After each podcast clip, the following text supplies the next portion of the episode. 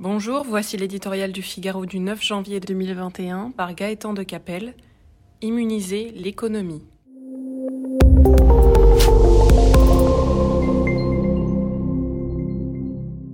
À l'heure des vœux, Bruno Le Maire, missionné pour relancer l'économie, aurait sans doute préféré délivrer un message plus plaisant. L'époque, hélas, ne s'y prête pas. Avec un virus qui persiste et qui mute, le plus difficile est devant nous, annonce-t-il d'entrée de jeu à ceux qui rêvaient de jours meilleurs. Diagnostic très largement partagé par tous ceux qui décortiquent dans les moindres détails les plis et replis d'une économie soumise à l'intenable épreuve du stop and go.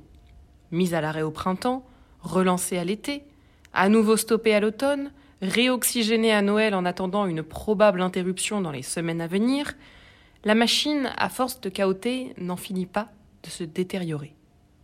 Pour l'heure, les puissants pare-feux érigés par le gouvernement masquent la réalité des choses. L'effondrement de l'activité, nous aurions subi une récession historique d'environ 10% en 2020, ne s'est pas encore totalement matérialisé dans l'économie réelle. Certes, de nombreux commerces ont fermé et des dizaines de milliers d'emplois ont été supprimés. Mais un très grand nombre d'entreprises ne tiennent aujourd'hui debout que par la grâce d'un argent public qui coule à flot depuis neuf mois. Combien de temps tiendra cet édifice artificiel qui plonge les finances de la France dans des profondeurs inconnues?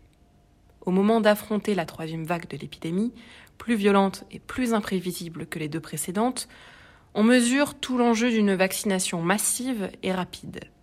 La volée de bois vert adressée au gouvernement a fini par porter. Le dispositif, pour le moins laborieux, se met enfin en place à grande échelle. Face à l'urgence, il n'est plus temps d'ergoter. Grande campagne nationale de communication, commande massive de vaccins, élargissement des lieux de vaccination, passeport sanitaire, aucune arme contre le virus ne doit être négligée pour espérer vaincre la crise sanitaire, bien sûr, mais aussi pour éviter un désastre économique et social.